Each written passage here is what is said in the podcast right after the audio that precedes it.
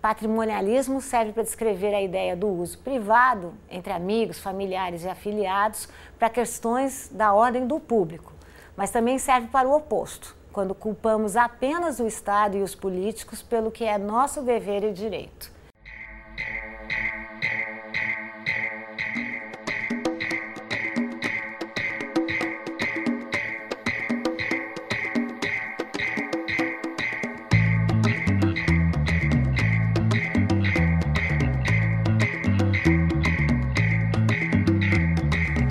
Atrás se falava em bandidos, há um tempo atrás se falava em solução, há um tempo atrás se falava em progressão, há um tempo atrás que eu via televisão.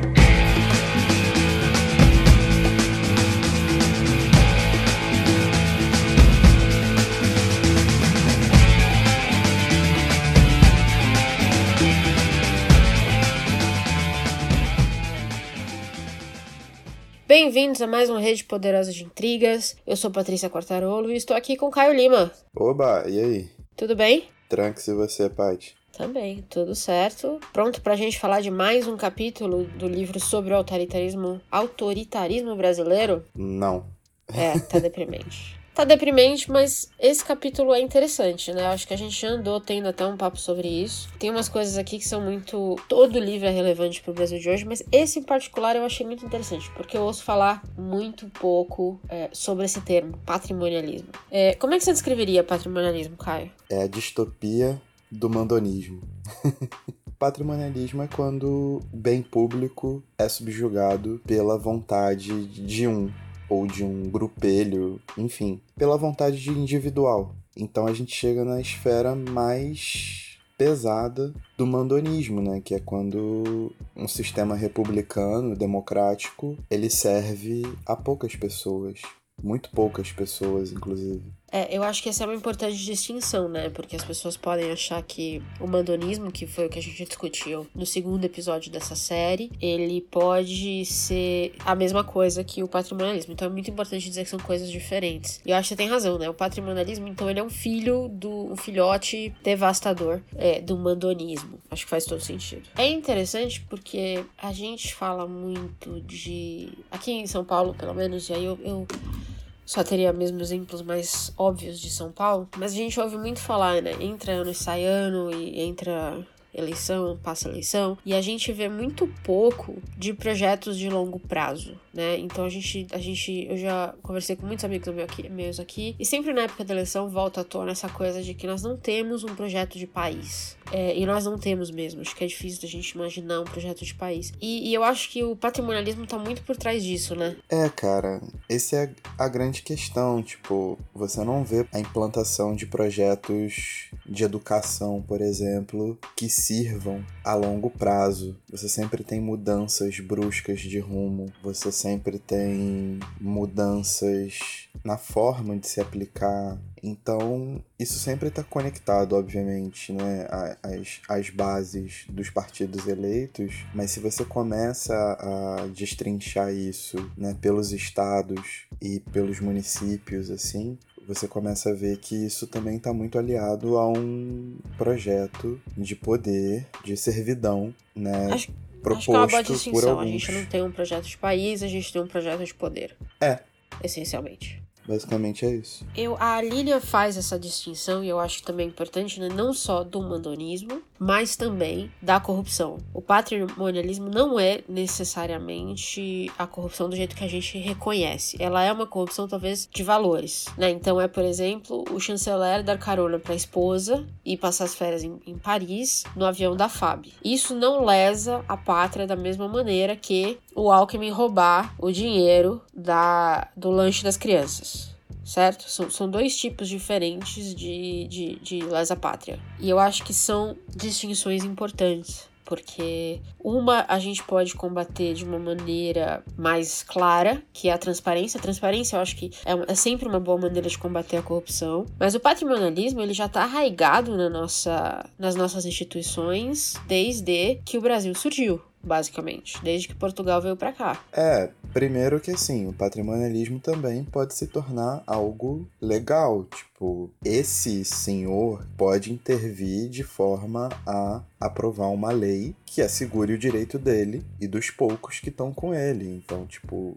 não necessariamente o patrimonialismo ele é corrupto. Ele só se utiliza do sistema para se fazer presente, para se fazer prevalecer como ação individual. E isso é um pensamento extremamente arcaico, porque uma democracia só se faz forte quando o povo, como um todo, reconhece nas suas instituições a força delas. E o patrimonialismo, mesmo que não envolva algo ilegal, é, não seja uma corrupção no sentido prático da palavra elimina essa confiança que as pessoas têm no próprio sistema democrático. Então, ele é um bem que vai atuando de uma maneira bem corrosiva. E é um pensamento bastante arcaico, como você bem falou, é uma parada que está na fundação do Brasil, porque o próprio sistema monárquico é um sistema patrimonialista por, por si só. Então, se você pegar a corte portuguesa, a corte portuguesa governava com base numa conjugação entre a administração da riqueza, a troca de favores entre os que ajudavam a administrar. Tanto que quando a família real teve aqui no Brasil, é um dado que está no livro, em questão de poucos anos, mais de 200 títulos de nobreza foram dados, o que é muita coisa, né? Tipo, são muitos nobres numa sociedade bastante pequena. É uma parada bem agravante, assim. Muitos títulos, inclusive, vazios, né? É, títulos que eram dados só. É aquele volta um pouquinho naquele papo que a gente teve sobre o senhorzinho, né? Muita gente queria o título só para dizer que tinha título, mas eram títulos relativamente insignificantes. É, eles criaram meio que uma um órgão oficial para titulação de pessoas, assim. É uma parada bem pesada. Pedro I fez 119 nobres. Eu acho maravilhosa essa frase. Ele fez 119 nobres. É, dois duques, 27 marqueses, 8 condes, 38 viscondes com grandeza e 4 sem grandeza, X, 20 barões, 10 com grandeza e 10 sem grandeza. Então eu acho maravilhoso você querer um título Visconde sem grandeza. É, é bizarríssimo. Isso foi o Dom Pedro I, mas o segundo foi ainda pior. A gente teve em torno de 570 novos títulos. É 570 pessoas intituladas de alguma coisa no Brasil, considerado que agora se consideravam nobreza, que antes não eram, e carregavam esses títulos por aí como se fosse uma, uma faixa de reconhecimento de alguma coisa que elas não fizeram, a não ser conhecer alguém do círculo do imperador. É, e uma parada que é importante frisar, porque a gente já ressaltou nos dois primeiros episódios, todos esses tópicos eles se conectam, eles têm suas particularidades, mas eles se conectam. Mas na época em que o Brasil Império distribuiu mais títulos de nobreza, não à toa foi a época em que o tráfico de escravos aumentou drasticamente, que foi na década ali de 1840. Então as coisas tão bem conectadas assim, né? Esse há um tempo atrás eu tenho uma história que eu, que eu recebi um. Eu recebi um. Eu trabalho né, com, com governos e tal. Eu recebi um ministro britânico aqui e ele foi assinar um acordo em Brasília. Ali, algumas pessoas perguntaram assim que, pô, como todo mundo sabe, o Reino Unido tá passando por uma, um momento complicado né, onde talvez o governo que está hoje vigente não esteja lá por muito mais tempo. Então, esse mesmo ministro, talvez daqui a alguns meses, um ano, não esteja mais no, no papel dele. E aí perguntaram para ele se ele achava que mesmo assim era relevante ele estar no Brasil para assinar esse acordo, né, que, que, que a ideia era que o acordo gerasse no futuro novos negócios. E a resposta dele foi maravilhosa, me fez muito pensar no Brasil e eu tenho contado a história para todo mundo, que é, ele disse assim, o meu papel como ministro e representante do Reino Unido é vir aqui e colocar mais um tijolinho na nossa relação com o Brasil. E eu sei muito bem que daqui a alguns meses, outro ministro, talvez até um ministro da oposição, pode estar aqui colhendo os benefícios desse acordo. Mas o meu papel ainda é colocar esse tijolinho. E aí eu fiquei muito triste porque eu não conheço um ministro, um político brasileiro que teria um discurso similar que é o que a gente falou do, que foi do jeito que você colocou muito bem, que é um, uma política de poder versus uma política de Estado. Então, o que a gente tem aqui é uma eterna tentativa de perpetuação no poder para poder usar os benefícios da máquina do governo a, a, ao interesse próprio. Acho que é justo. Eu acho que o mais agravante dessa parada é que agora isso está sendo feito com base em nada. Em nada. Isso está sendo feito com base em fantasmas que estão ressuscitando é o suficiente como justificativa para não aplicarem nenhum indício científico, nenhum indício minimamente plausível para as mudanças que estão sendo feitas em quaisquer setores que a gente possa imaginar, do setor ambiental ao da saúde, tudo está sendo modificado sem o mínimo de estudo. mas, mas você não acha que isso é proposital? Não, é óbvio que é. É, é, é. é, porque eu, eu entendo que quanto mais a população precisa de políticos, mais ela vai preferir votar em quem ela já conhece, que é o famoso, aqui no São Paulo tem o discussing, né? O nojento rouba mais faz. É, é o famoso, bom, eu preciso ter alguém lá que vá tentar me dar alguma coisa, alguma saúde, alguma educação. Para mim é muito proposital que e é muito óbvio que nos últimos anos a segurança passou a ser um fator decisivo no voto mais do que educação e saúde, porque a segurança não vê não vê status, né? A segurança, aliás, ao contrário, quanto mais rico você é, talvez mais um, um, um foco também de roubo, sei lá o que você é de violência. Então é muito interessante que essa preocupação que aflige todo mundo, talvez, hoje esteja à frente de educação e saúde. Educação pode ser, talvez, a única coisa que derrubaria essa, essa mentalidade de patrimonialismo, acho eu. O problema é que nenhum projeto de educação a longo prazo perdura por aqui, né? E aí que tá a grande questão. Se você tem ideias de educação bem formuladas, por exemplo, por um lado, sei lá, você usa Paulo Freire e por outro lado você usa uma educação mais voltada a questões práticas de mercado. É, uma me incomoda? Incomoda. Eu não acho que educação seja uma prática mercadológica. Porém, ainda é uma ideia de educação que tem alguma abordagem científica por trás. Mas o que está sendo feito aqui é uma parada completamente tirada do nada, da mente cheia de perturbações e fantasmas, principalmente de um velho maluco.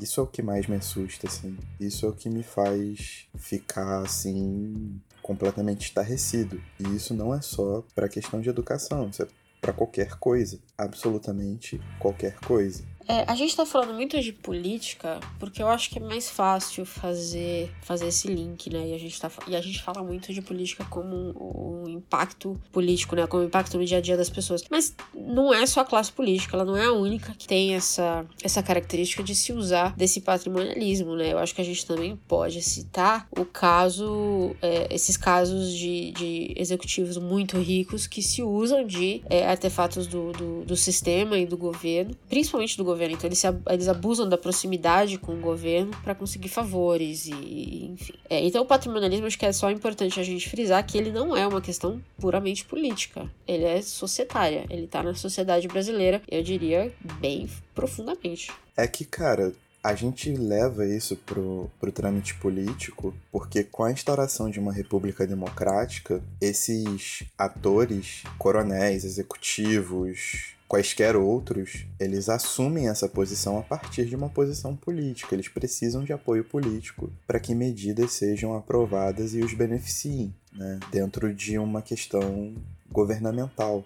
Então acaba que não tem como não tocar nesse assunto. Mas a construção disso vem de um modelo bem mais arcaico, né? Você chegava no rei, você chegava no imperador. É porque o modelo, como as coisas são feitas hoje, é um modelo muito mais refinado, muito mais complexo. E até por isso, e a gente tem que ficar com o olho muito aberto, é que esses caras conseguem se adaptar a qualquer estrutura nova e complexa e fazer parte disso e tomar conta e a gente meio que fica de mãos atadas e a nossa reação natural é desconfiar do nosso modelo, o que é muito, muito, muito grave. É, eu concordo. E a Lilia, ela, ela faz, um, ela faz uma, uma linha muito boa entre esses os, os monarcas, né, que, que fizeram nobres e até chegar no nosso atual sistema político, que tem no que a gente conhece as grandes oligarquias de, de poder. E ela conta, inclusive, na Câmara em 2014 foram eleitos 113 deputados com sobrenomes oligárquicos, ou, ou seja, 113 deputados que vêm de família que de uma forma ou de outra já estiveram no poder. E nas eleições de 2018, isso subiu para 172. E aí a gente também fala de não só de ligação direta, mas também o que virou uma questão importante do patrimonialismo é o apadrinhamento político, né? É, esse número em específico são de parentes de primeiro grau. Ex ah, exatamente, bem colocado. Há possibilidade de parentes de outros graus, além da questão do apadrinhamento. Esses dados estão disponíveis para todo mundo no DIAP, que é o Departamento Intersindical de Assessoria Parlamentar. Lá tem essa pesquisa que ainda está em andamento, mas você pode ver os dados através de vários fatores diferentes. É bem bacana e serve como um alerta gigantesco, porque se a gente está contando só parentes de primeiro grau, é que o bagulho é muito mais embaixo, né? Porque eu, eu, eu fiquei interessada por esses números, especificamente das, das duas últimas eleições, porque eu vejo muita gente falando que, com o advento das redes sociais, as pessoas passaram a ter mais acesso à informação. Você mesmo acabou de falar que tem muita coisa que é pública, e, e realmente qualquer Google aí vai te ajudar a achar informações legais. Na última eleição tinham aplicativos que você podia acessar se o seu candidato estava sofrendo algum processo ou não, é, e, era, e era assustador o número número de candidatos que estavam. É, então você tem acesso a tudo isso. E ainda assim, o número aumenta. É muito difícil de explicar essa correlação. Dá para acreditar em nova política? É por isso que eu falo, eu entendo muito o, o desânimo das pessoas e, e, essa tanto da esquerda quanto da direita, de, de olhar para esses dois lados e ficar um pouco desanimado. E não é só pela falta de articulação de um lado e pela extrema violência do outro. É porque eu vejo que parece que quanto mais informação, mais desinformação. E as pessoas acabam perdidas porque não existe o nosso histórico ou a nossa, a gente volta para o papo de educação, de identificar automaticamente o que é uma fake news e o que não é. Eu acho que eu conheço muita gente que, por exemplo, não saberia por onde começar a pesquisar sobre isso, ou fica muito assustado com a quantidade de informações e decide acreditar no que vem primeiro. Então, eu não tenho muita fé de que as redes sociais e o acesso à informação está efetivamente ajudando. Acabou que isso não democratiza a informação, porque o algoritmo pega o que está dentro da sua bolha. E aquilo vira um ciclo meio que vicioso, né? Isso já está comprovado por uma série de estudos. E simplesmente por efeitos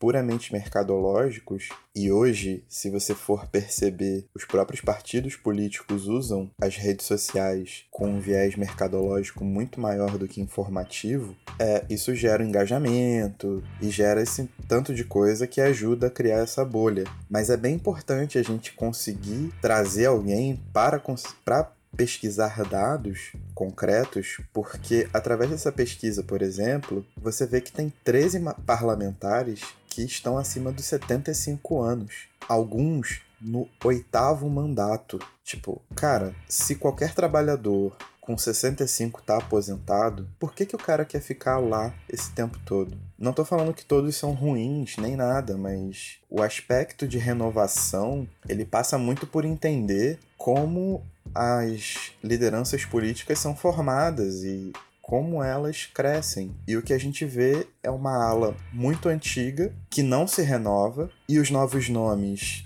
explodem de uma forma meteórica, como se fossem popstars, e algumas das lideranças mais sólidas que tem vão sendo consumidas ou mortas, né? Que é o caso da Marielle. Então, sempre parece que a gente tá no mato sem cachorro. Isso é muito preocupante. Muito preocupante. Mas é, é mesmo. é chocante o nível de, de desinformação quando você vê que, mesmo esses que estão no poder há muito tempo, já estão aí no 30 anos do poder, de alguma, de alguma forma ou de outra. E é o que você falou no oitavo mandato, ainda conseguem se vender como a nova política, que é o caso do, do presidente. Sim, é um caso perfeito. O cara passou 28 anos com um ou dois projetos aprovados e de repente sai de parlamentar para candidato à presidência. Tipo, é uma parada completamente arbitrária. é, quando ele foi eleito, eu lembro que muita gente falava, principalmente que não votou nele, estava muito assustado com essa questão dele talvez se tornar um ditador, censurar a notícia e tudo mais. E aí, recentemente, eu tava lendo um livro do Alain Delon, você já deve estar cansado de me ouvir falar dele, quem ouviu os meus diários também já deve saber do que eu tô falando, que era o manual, Notícias Manual do Usuário. E um dos capítulos era dedicado às notícias políticas. E ele falou uma coisa ali sobre a qual eu tô pensando desde então, e eu acho, é a melhor parte do livro, na verdade eu diria que é a única parte que vale a pena ler. Mas enfim, é, ele fala assim, hoje em dia, um, um ditador moderno, um ditador entre aspas, ele não precisa mais censurar as notícias. O que ele precisa fazer é criar uma rede de contra-notícias, ou no nosso caso, o que a gente chama de fake news, na época que o Olen escreveu o livro não existia o termo. Criar uma rede que, que, derrube as notícias reais com desinformação suficiente para que as pessoas não saibam no que acreditar. É, ele publicou o livro em 2014, então é, é muito assustador de ver que em quatro anos a gente já viu isso ser operacionalizado. Alguns teóricos dizem que a democracia está ruindo, esse é o ocaso da democracia. Eu não sei se acredito, eu acho que as coisas tendem a mudar drasticamente, mas que a democracia ela tem o poder também de se reinventar. Porém, o que o mundo está mostrando é completamente o contrário do que eu acredito.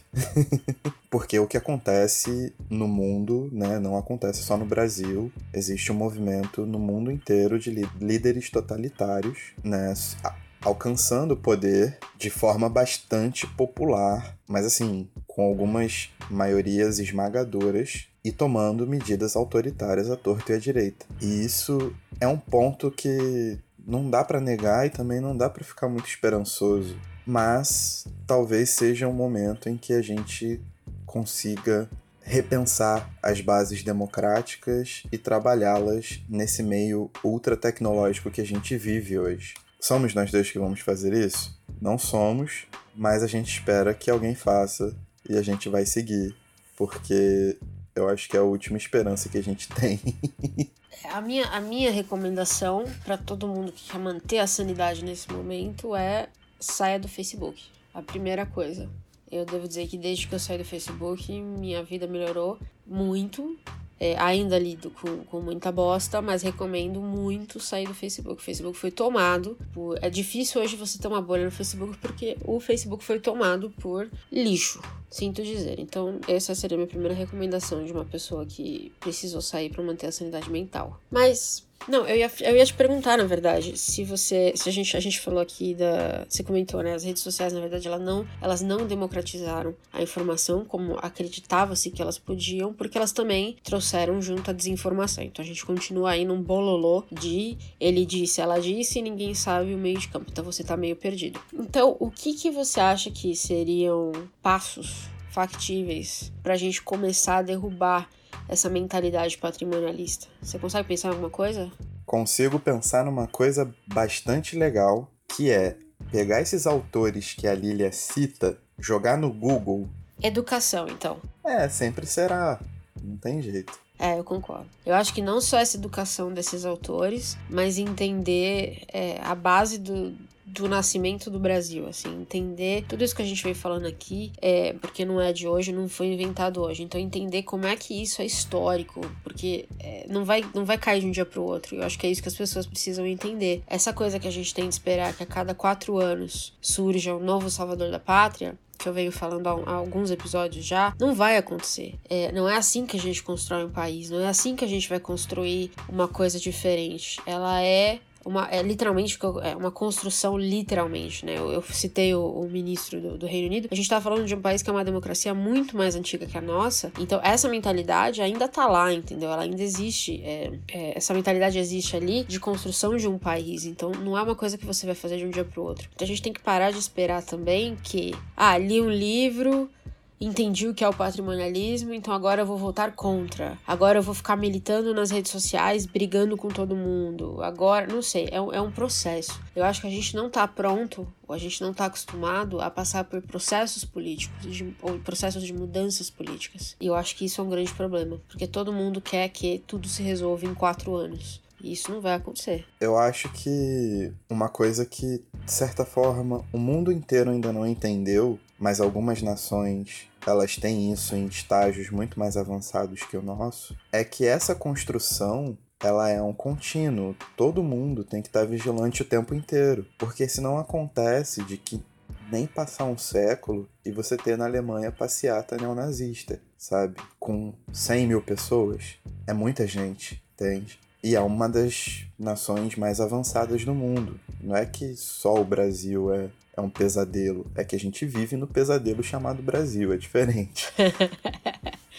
Mas é entender que essa construção ela não para, esses fantasmas eles continuam assombrando questões básicas para a vida, para uma boa vida, para uma vida em toda a sua diversidade e pluralidade. Então, se vale um conselho, além de pesquisar esses autores que a Lilia cita no capítulo, que são muitos e muito bons, é tentar compreender o seu espaço, a diversidade do seu espaço, de onde você vive, as relações estabelecidas entre os vários as várias raças, os gêneros, as classes e buscar entender essas dinâmicas, sabe? Isso é muito importante, isso é muito necessário.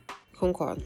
E lembre-se que para toda ação há uma reação, então não é porque você é um ser iluminado, você entendeu que é um patrimonialismo e você está pronto para combatê-lo, que não haverão pessoas que estão exatamente do lado oposto e que vão estar prontas para te derrubar. E, e, é o que a gente vê na política brasileira muito forte. Então a gente vê pessoas que no passado eram inimigos mortais, agora são aliados BFFs desde nascença. Então a política ela não é de maneira nenhuma, não mais ideológica, eu diria. Ela é mais uma política de interesse. Então a gente precisa reconhecer esses interesses e entender que nem todo mundo tem o mesmo interesse. É isso aí. Black Bloc, então esteja pronto para quem quer fazer, quem quer obter uma mudança nesse país tem que estar pronto para uma luta meio intensa. O tempo todo. É isso aí. E já que você falou de nazista, eu quero só lembrar que o momento certo de dar um soco em nazista é qualquer momento.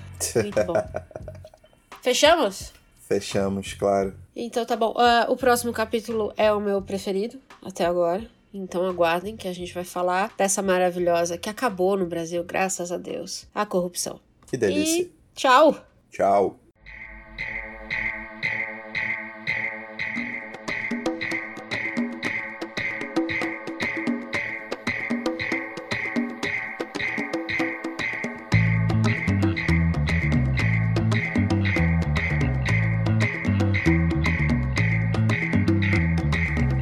Atrás se falava em bandidos, há um tempo atrás se falava em solução, há um tempo atrás se falava em progressão, há um tempo atrás que eu via televisão.